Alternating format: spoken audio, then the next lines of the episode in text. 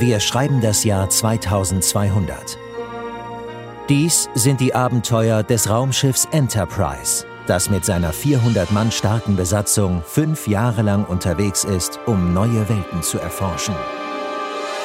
Dieses Intro kennen wohl fast alle, zumindest aus meiner Generation. Und viele können wahrscheinlich auch all die Zahlen mitsprechen. Das Jahr 2200. Besatzung 400 Mann und die Flugzeit fünf Jahre. Und vielleicht kennt man auch die Geschichte der Raumsonde Voyager 2. Seit mehr als 40 Jahren fliegt sie jetzt durchs All und da sind die fünf Jahre der Enterprise eigentlich gar nicht so viel. Aber wie soll ein bemanntes Raumschiff in nur fünf Jahren, viele Lichtjahre von der Erde entfernt, in Galaxien vordringen, die nie ein Mensch zuvor gesehen hat? Die Frage der Machbarkeit, die reiche ich gerne gleich weiter an den Mann, der mir gegenüber sitzt. Sag mal, wie kommen wir zum nächsten Stern? Wir machen das wie die Enterprise. Wir nehmen den Warp-Antrieb, könnte ich sagen. Wird aber nicht funktionieren. Auch die Lichtgeschwindigkeit hat ihre Probleme. Zwei Dinge sprechen nämlich gegen sie. Einmal, es geht nicht. Es ist physikalisch unmöglich.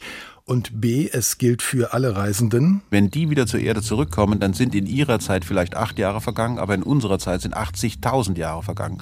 Das heißt, Reisen mit annähernd Lichtgeschwindigkeit durch den Weltraum kann man vergessen. Die einzige Möglichkeit für eine Spezies, sich im Weltraum auszubreiten, geht nur über Generationenraumschiffe.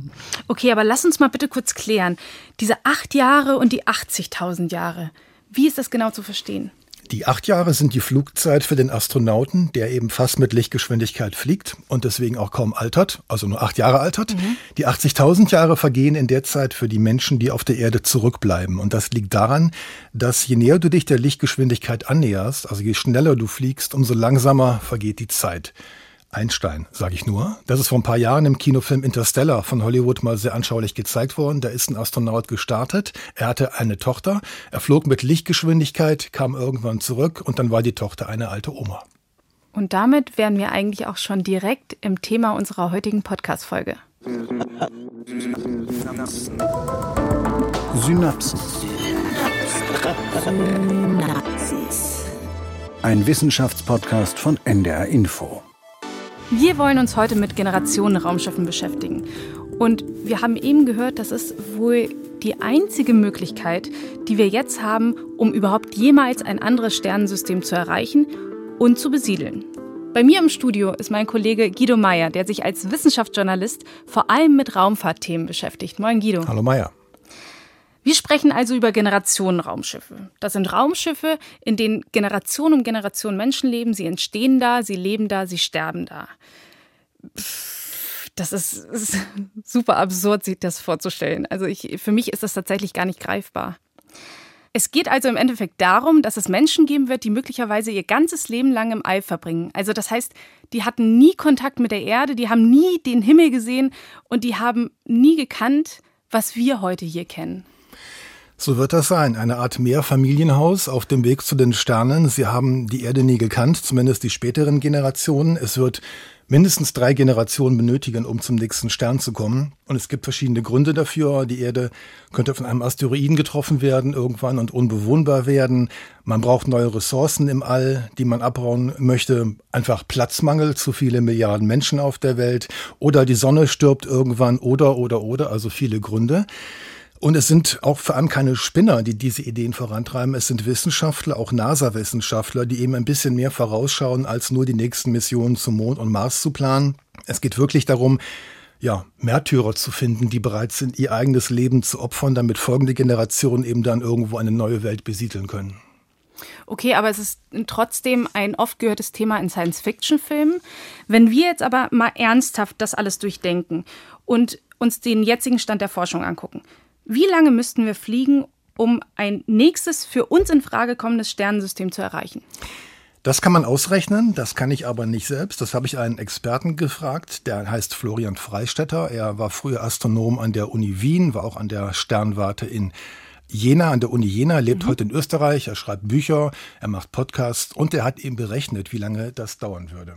Das Problem beim interstellaren Raumflug sind die interstellaren Distanzen. Sterne sind wahnsinnig weit weg, im Weltall ist alles weit weg, es sind schon die Planeten weit weg, aber die stellen noch viel mehr. Um diese extremen Distanzen zu überbrücken, dauert's. Ja, das braucht schlicht und einfach Zeit. Genau, es braucht Zeit. Das war noch sehr allgemein, aber wir kommen gleich äh, zum Detail. Es braucht Zeit und es braucht Mathematik.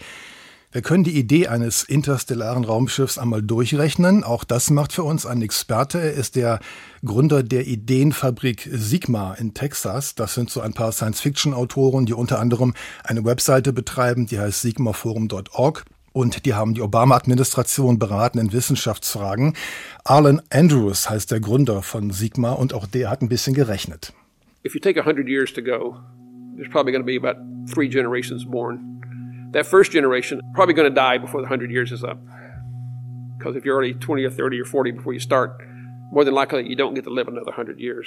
Ja, so sieht's aus. Also angenommen, die interstellare Reise dauert ungefähr 100 Jahre, sagt Alan Andrews. Das entspräche ungefähr, wie gesagt, drei Generationen. Die mhm. erste Generation glaubt, er wird gestorben sein, bevor die 100 Jahre vorbei sind. Ich denke, darauf können wir uns einigen. Mhm. Denn wer die Reise mit, mit 20 oder mit 30 oder mit 40 beginnt, der wird ihr Ende nicht mehr erleben nach 100 Jahren. Ja, aber was habe ich denn davon, da dann überhaupt mitzufliegen? Maja, du nichts leider, denn du wirst auch gestorben sein, bevor das Raumschiff ankommt. Es geht um die Idee, it's the spirit, ja. Also Idealisten werden gesucht, die quasi ihr Leben für die Forschung aufgeben wollen.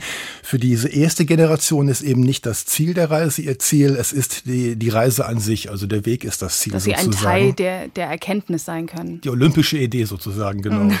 Also es geht darum, überhaupt erstmal aufzubrechen, aufgebrochen zu sein, um einen neuen Planeten zu entdecken, den Sie, also die erste Generation, aber nie sehen wird. Dazu nochmal Alan Andrews. My motto is, for those people, the journey is the destination. They're not going to get out on a brand new planet. Then their descendants, once they arrive at the star system, that will provide a small planet for them to live on while they're preparing to descend to whatever worlds are there. Genau, er sagt es nochmal, es werden eben die Nachfahren der Erstreisenden sein, die auf dieser neuen Welt ihr Leben fortsetzen und daher auch der Begriff, die Idee Generation Raumschiff. Hm, ich habe mich mit dem Thema beschäftigt, habe viel dazu gelesen. Trotzdem ist alles, auch wenn wir jetzt hier reden, also ich verstehe das, was du sagst, aber ich finde das total, also es ist schwer, irgendwie das emotional zu fassen. Ja, du wirst auch sterben, wenn du mitfliegst, kein Wunder. Deine Kinder werden haben größere Chancen. Also wenn Freiwillige gesucht werden, ich bin ja jetzt auch schon über 30, das heißt, es Reicht nicht. Ist, ja, nee, das ist auch schon zu spät für mich. Aber es, es geht ja im Endeffekt auch ums Kinderkriegen an Bord. Finde ich irgendwie so absurd. Also den Gedanken. Äh, ja, man muss den Genpool entsprechend äh, groß fassen. Also ich sag mal 100 Personen aufwärts. Auch entsprechend Männer und Frauen. Also die Auswahlkriterien, die werden eine wichtige Rolle spielen. Soll man gleich Paare mitnehmen, die willig sind, sich zu vermehren? Soll man darauf hoffen, dass sich Pärchen bilden im Laufe des Fluges? Genügend Zeit haben sie ja. Und auch die Berufe. Es braucht Ärzte an Bord, es braucht Lehrer, die halt die nächste Generation unterrichten und großziehen. Es braucht auch Experten in Sachen Nahrung. Die ganze Nahrung muss vor Ort gewonnen werden, also an Bord des Raumschiffs. Also das ist eine, quasi die Planung im Vorfeld ist mehr Arbeit als die eigentliche Reise. Wenn es einmal fliegt, ist alles gut.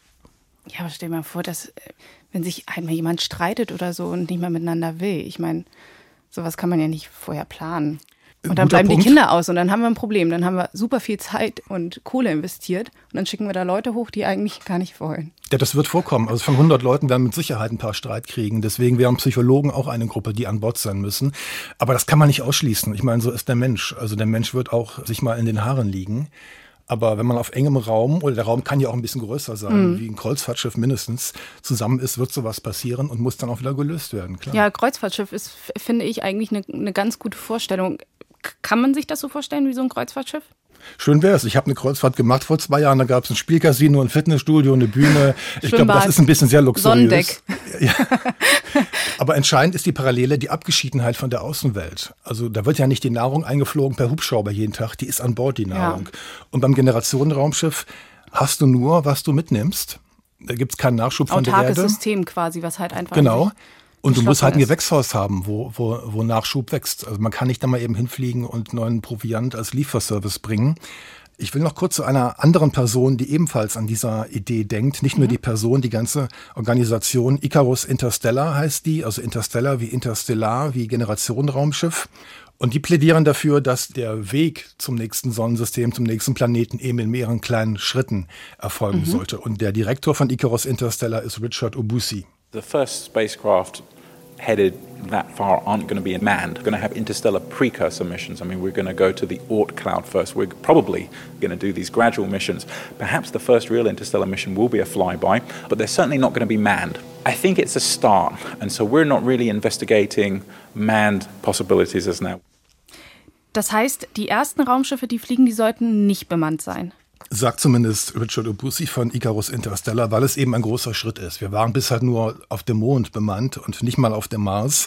Und jetzt gleich ins andere Sonnensystem wäre halt ein bisschen weit. Er plädiert dafür, dass es interstellare Vorläufermissionen geben soll. Und die kämen dann vielleicht bis zur sogenannten Ortschen Wolke. Das ist eine Wolke aus Gestein und Eisbrocken mhm. am Rand des Sonnensystems, die umhüllt das Sonnensystem. Bis da käme so eine Mission vielleicht und das werden dann Flybys sein. Flybys heißt halt, sie fliegen wirklich vorbei. Also sie halten nicht an, sie treten in keine Umlaufbahn, sie Fotos bremsen nicht so. ab. Machen Fotos. Also das auch auf jeden Fall untersuchen, vorbeifliegen, untersuchen. Entscheidend ist, dass an bemannte Missionen vorerst nicht zu denken ist, sagt zumindest Icarus Interstellar. Okay, das heißt, wir gehen nochmal einen Schritt zurück gegenüber der Vision von Generationenraumschiffen. Was sind denn die Vorteile von unbemannten Sonden gegenüber bemannten Missionen? Also man sagt doch eigentlich, dass nur der Mensch, also nur Astronauten könnten wirklich Forschung vor Ort betreiben.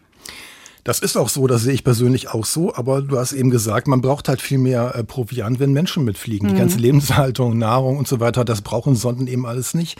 Robotische Speer sind wirklich anspruchslos, die brauchen eine Batterie, die brauchen eine Antenne und ein paar Instrumente. Du hast die Kameras angesprochen.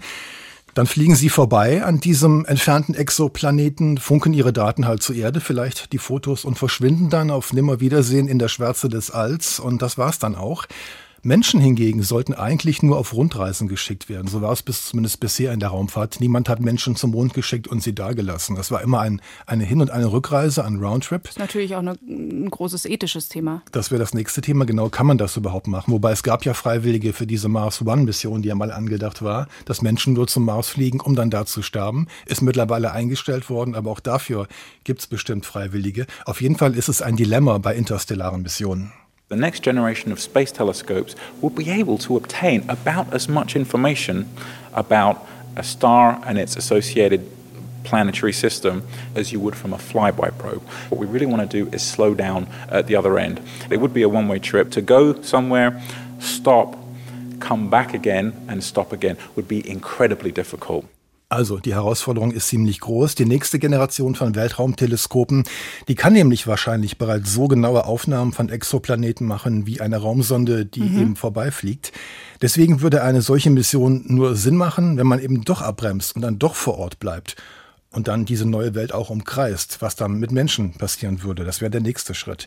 Dazu müssten wir aber, sagte gerade Richard Obusi, eine unglaublich hohe Geschwindigkeit erreichen, um erstmal hinzukommen dann müssen wir die wieder rausnehmen am Ziel, also mhm. müssen sie auf Null abbremsen und dann nach der Verweildauer wieder zurück zur Erde, also die gleiche hohe Geschwindigkeit nochmal aufbauen wie auf dem Hinflug. Und das wäre zumindest technisch sehr anspruchsvoll und auch sehr von der Menge Energie an Treibstoff halt sehr da, aufwendig. Ja. Ja.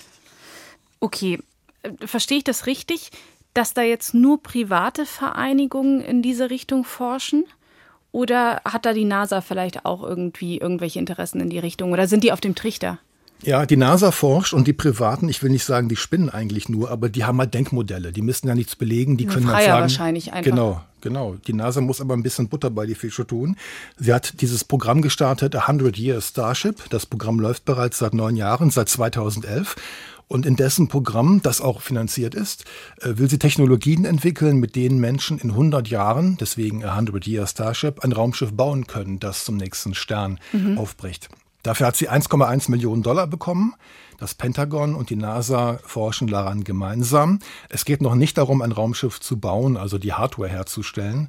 Es geht erstmal darum, Szenarien sich zu überlegen, wie das überhaupt technisch möglich sein könnte. Okay, eine Art Think Tank. Eine Art Studie, ja, genau, ja. ja. Du hast gerade gesagt, die Studie läuft nun bereits neun Jahre. Gibt es schon erste Ergebnisse? Nee, gibt's noch nicht. Sie studieren noch und forschen noch, aber es ist ja noch, noch 91 Jahre Zeit sozusagen, bis das Programm seinen Namen erfüllt hat. Andererseits kann man aber argumentieren, es ist gut, dass es so langsam vorangeht. Es ist gut, dass bisher noch keine Generation die Erde verlassen hat. Denn, und jetzt kommen wir nochmal zum Astronomen Florian Freistetter, der sagt, äh, es gibt eine Formel, die besagt, dass es besser wäre, mit der Abreise lieber noch ein wenig zu warten. Vor 100 Jahren war es extrem schwierig, zum Beispiel von Europa nach Amerika zu kommen. Da musste man mit dem Schiff fahren. Es hat Wochen gedauert. Heute kann ich mich in ein Flugzeug setzen und bin in ein paar Stunden dort. Das heißt, unsere Reisegeschwindigkeit hat sich wahnsinnig erhöht. Und prinzipiell ist es nicht absurd, davon auszugehen, dass wir auch was Raumfahrt angeht, in Zukunft deutlich schneller unterwegs sein werden, als wir es jetzt sind. Wenn wir jetzt ein Raumschiff starten würden, dann hat das die Geschwindigkeit, mit der wir Raumschiffe jetzt bauen können. Wenn das Raumschiff jetzt aber 100 Jahre unterwegs ist, haben wir vielleicht schon viel, viel schnellere Raumschiffe gebaut, die dieses zuerst geschattete Raumschiff schon längst überholen könnten. Ja, und wenn beide das gleiche Ziel haben, dann werden die Nachzügler, die voran Geflogenen überholen und werden am Ziel ankommen, bevor die anderen ankommen. Das klingt ein bisschen frustrierend, Maja. Das heißt, die ersten könnten also die, die letzten sein oder Aber zumindest die zweiten. Es ergibt Sinn. Also wenn man sich die technischen Entwicklungen immer anguckt, also wie schnell geht das? Er hat völlig recht. So wird es wahrscheinlich enden, wenn man halt zu früh startet. Es kann sein, dass die ersten wagemutigen Pioniere so einer interstellaren Reise ohne Rückkehr, dass das nicht die ersten sein werden, die ankommen werden, weil eben andere danach gestartet sind, die eben schon weiterentwickelt waren. Also irgendjemand, kann man sagen, dürfte nach 100 Jahren ganz schön dumm gucken und das, wenn sie Pech haben, sind dann die, die als Erste sozusagen zu früh gestartet sind. Dabei, sagt Florian Freistetter, hätten sie es wissen und auch berechnen können. Und genau hier kommt die Mathematik ins Spiel. Wie schnell kann ein Raumschiff von A nach B fliegen? Wie schnell könnte sich unsere Reisegeschwindigkeit im Lauf der Zeit entwickeln und kann dann mit entsprechender Mathematik herausfinden, wann der optimale Zeitpunkt wäre, loszufliegen, also wie lange man warten soll auf den Fortschritt, bevor man tatsächlich losfliegt entsprechende Mathematik ist ja in diesem Bereich auf jeden Fall Mathematik, die vielleicht über das hinausgeht, was wir so an Mathematik benutzen. Kannst du das irgendwie erklären, so dass man nicht unbedingt mitschreiben muss oder fünfmal nachfragen muss? Also die Formel ist ganz einfach. Sie lautet klein t von 0 dividiert durch groß t entspricht 2 hoch t dividiert durch h. Ja, ganz einfach. Ich sehe, du schreibst nicht mit, Maya, deswegen erkläre ich es nochmal. Das ist, das ist die Formel, mit der man das berechnen kann. Okay. Klein t ist in dem Fall die Zeit, die man jetzt noch wartet bis zum Start der Mission. Mhm.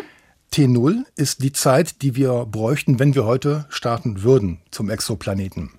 Dann gibt's noch die Größe, die Variable h in der Formel. Das steht für die Zeitspanne, in der sich die Reisegeschwindigkeit verdoppeln würde, also auf der Erde, der Fortschritt. So, was haben wir noch? Groß T kommt noch vor. Das gibt dann an, wie lange nach Ablauf der Wartezeit die Reise noch dauern würde, letztendlich. Klingt verwirrend, gebe ich zu, und es wird noch schlimmer, denn ich habe Florian Freistetter auch gefragt, wie genau diese einzelnen Werte von T bis Groß T bis H eigentlich bekannt sind. Gar nicht. Also tatsächlich, diese Formel, um die es geht, ist eine Formel, die ist mathematisch korrekt und wenn man die Zahlen kennt, die man einsetzt, kommt auch ein korrektes Ergebnis raus. Aber natürlich äh, wissen wir nicht. Wir können nur abschätzen, wie schnell sich unsere Reisegeschwindigkeit im All verändern wird. Ja, also wir können aus der Vergangenheit abschätzen, wie die Zukunft sein wird. Das heißt, man kann schätzen, wissenschaftlich schätzen, aber es bleibt doch nur eine Schätzung. Also es ist eigentlich eine Art Modellrechnung. Wir arbeiten hier mit vielen unbekannten Größen, aber die Formel gibt's ja. Von wem stammt die und wird die schon irgendwo benutzt in irgendeiner abgewandelten Form? Ja, leider nicht. Man kann die Formel ja nicht mit, mit Werten füllen. Die Formel stammt von Andrew Kennedy. Der Mann ist Philosoph und Psychologe und er ist Mitglied der Chronolith Foundation, die sich auch für Reisen zu anderen Sternen stark macht, ebenso wie die bereits erwähnten Icarus äh, Interstellar. Und das ist eine Arbeitshypothese, also man kann die nicht beweisen, die Formel. Sie macht Sinn, man könnte sie aber auch mit Sicherheit umformulieren und ein bisschen äh, andere Variablen einsetzen. Das ist eine Hypothese. Wenn man die Werte kennen würde, die man einsetzen muss, dann mhm. käme da mit Sicherheit kein Unfug bei raus. Er ist allerdings Psychologe und Philosoph, kein Mathematiker. Nee, aber eine gute Mischung für das Thema Generationenraumschiff vielleicht, ja. okay, können wir denn jetzt einfach mal schätzen, wenn wir irgendeinen benachbarten Stern jetzt nehmen und mit dieser Formel durchrechnen, wann wir realistisch darüber mhm. nachdenken könnten, loszufliegen.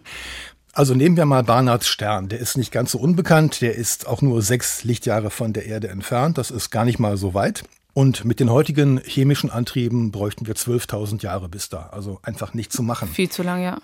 Wenn wir jetzt diese Formel mit den entsprechenden Zahlen füttern, angenommen, sie stimmen noch alle so, dann kommt da raus. Und wenn wir annehmen, dass die Reisegeschwindigkeit sich alle 100 Jahre verdoppelt. Mhm. Also auf der Erde der Fortschritt, alle 100 Jahre können wir doppelt so schnell reisen. Dann sollten wir noch warten mit dem Abflug und zwar genau, aufs Jahr genau, 637 Jahre. Wenn wir das tun, so lange warten, dann macht der Start es Sinn. Okay, das heißt 637 Jahre hätten wir dann noch für die Forschung.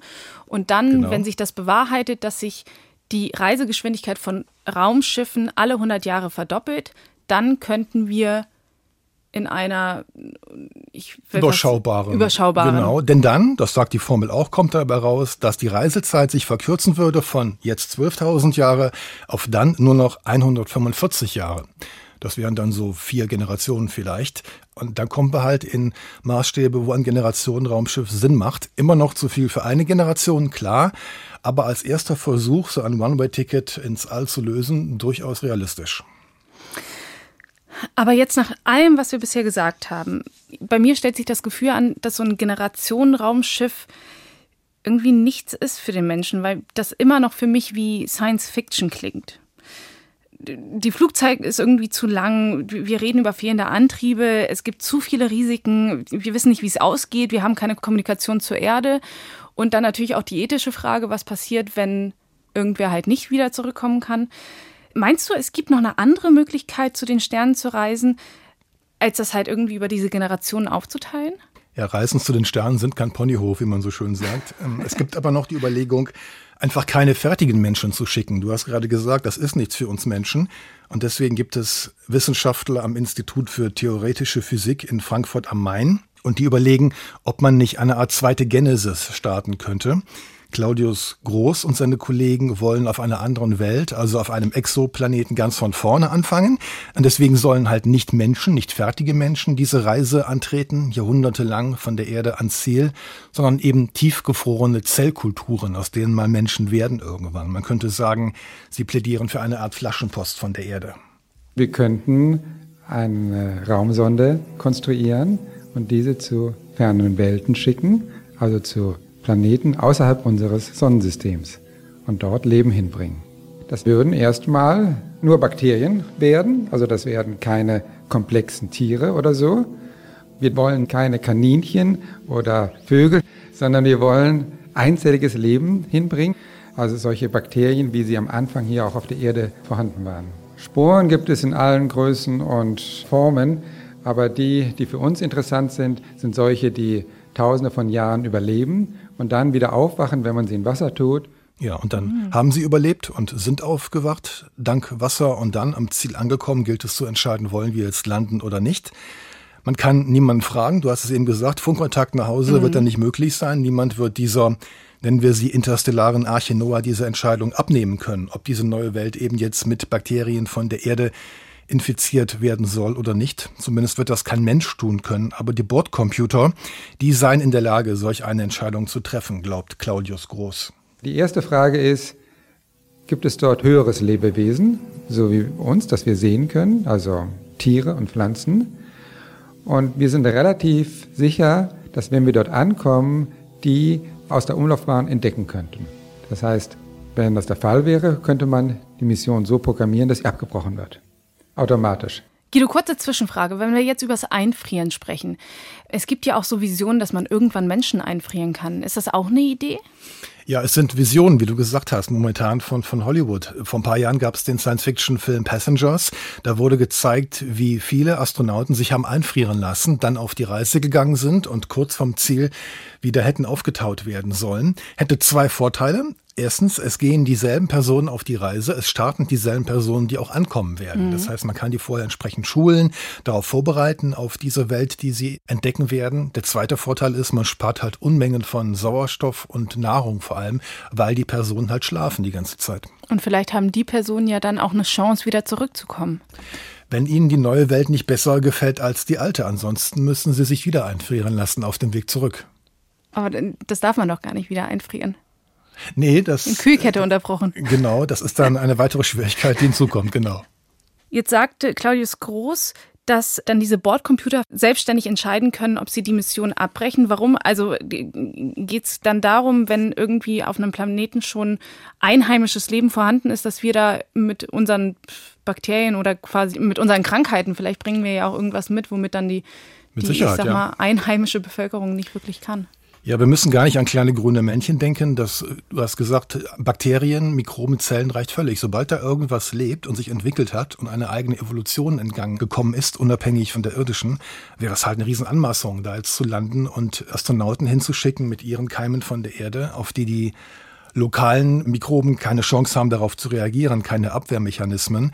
Selbst bei Missionen zum Mars wird heute darauf geachtet, dass die Sonden möglichst steril sind und dass sie unter keinen Umständen Keime von der Erde mitbringen. Und wir wissen beim Mars nicht mal, ob, ob Leben da ist. Denn diese Keime, die wären für Leben dort auf dem Mars oder auf dem Exoplaneten genauso tödlich wie eventuelle Mars-Viren es vielleicht für uns, für das Leben auf der Erde wären. Und gegeben sei der Fall, die Mission findet jetzt einen Planet vor, der nicht bewohnt ist, der lebensfreundlich ist, wäre dann die Entscheidung, wir setzen die Mission hm. fort und landen? Genau. Also das wäre die optimale Kombination, lebensfreundlich, aber eben nicht belebt. Mhm. Und dann kann man die Mission fortsetzen, zumindest wenn es nach den Plänen von Claudius Groß geht. Dann könnte man weitergehen und Leben hinbringen. Auf jeden Fall würde man sowieso nur Zielplaneten aussuchen, die lebensfreundlich sind, ja, aber nur für relativ kurze Zeit, so dass der Planet für sich alleine nicht die Zeit hätte, komplexes Leben zu entwickeln. Wenn wir ihm aber einen günstigen Startpunkt geben, weil wir schon ausgebildete Einzeller hinbringen, dann hätte er die Chance, komplexe Leben, also Tiere und Pflanzen, von sich aus zu bilden. Rein theoretisch könnte die Menschheit, wenn sie noch existiert, in 10.000 oder 100.000 Jahren eine Probe hinschicken und nachschauen. Aber wir würden nie direkt in unserer Lebenszeit etwas davon erfahren. Naja, und das wäre natürlich ein großer Nachteil bei der ganzen Geschichte. Wenn wir jetzt irgendwas zusammenköcheln und das irgendwo hinschicken und da entsteht dann irgendwas, dann erfahren wir aber nie, ob das aufgegangen ist. Also vielleicht wäre dann doch die Idee von richtigen Menschen in so Generationenraumschiffen gar nicht so abwegig. Das sehe ich genauso, zumal äh, wenn da was vor sich hinköchelt und wir erfahren das nie, dann haben wir ja da auch nichts von, auch wenn es vielleicht technisch möglich wäre. Man muss sich halt nur im Klaren sein, dass es immer so sein wird bei Generationenraumschiffen, dass nicht die Crew, die die Erde verlässt, diesen fremden Stern erreichen wird. Es werden immer ihre Nachkommen sein. Und auch nicht ihre Kinder, sondern die Enkel frühestens. Man muss wissen, an Bord solch eines Generationenraumschiffs, da wird ganz normal gearbeitet, es wird gelebt, es wird sich fortgepflanzt, es, es wird gestorben.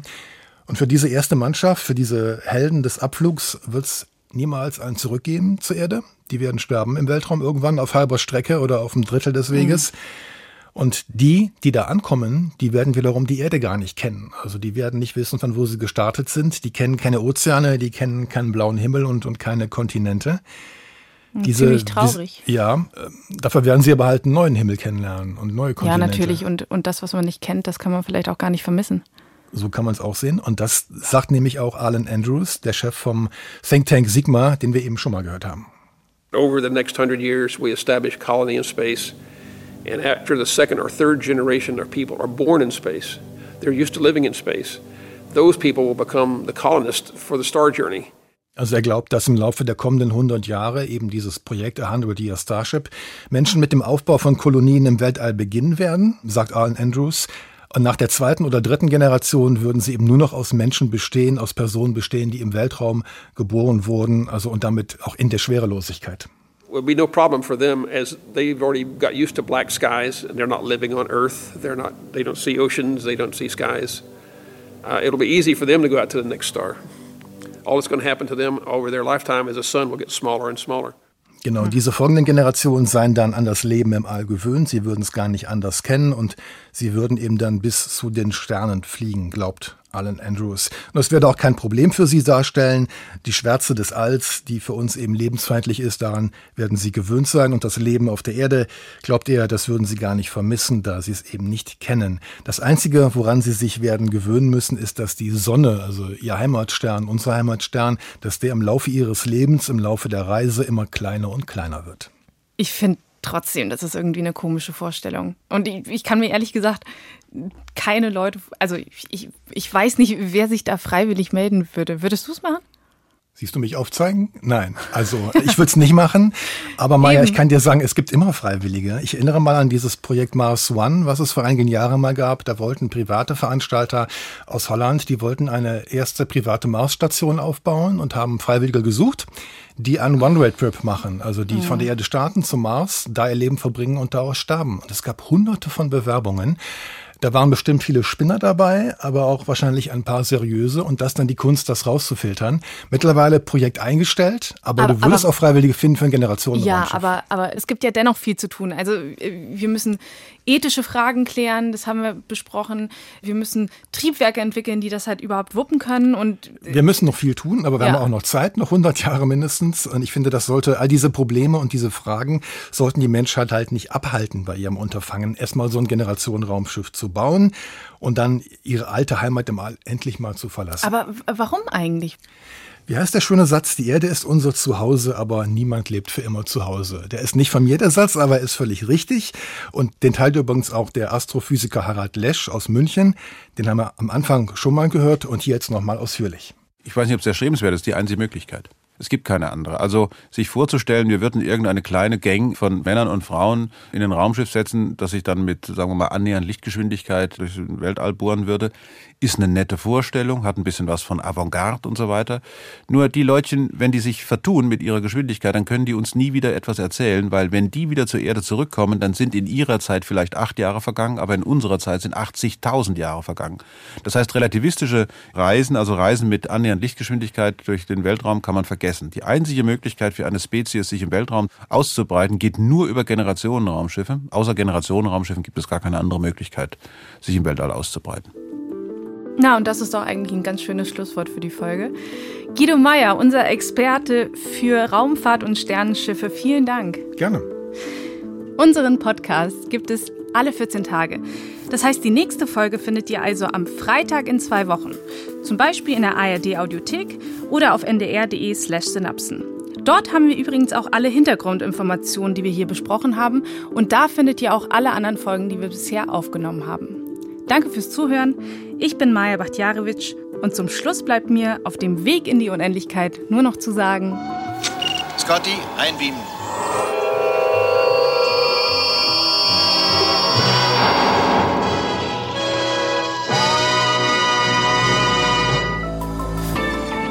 Synapsen. Ein Wissenschaftspodcast von NDR Info.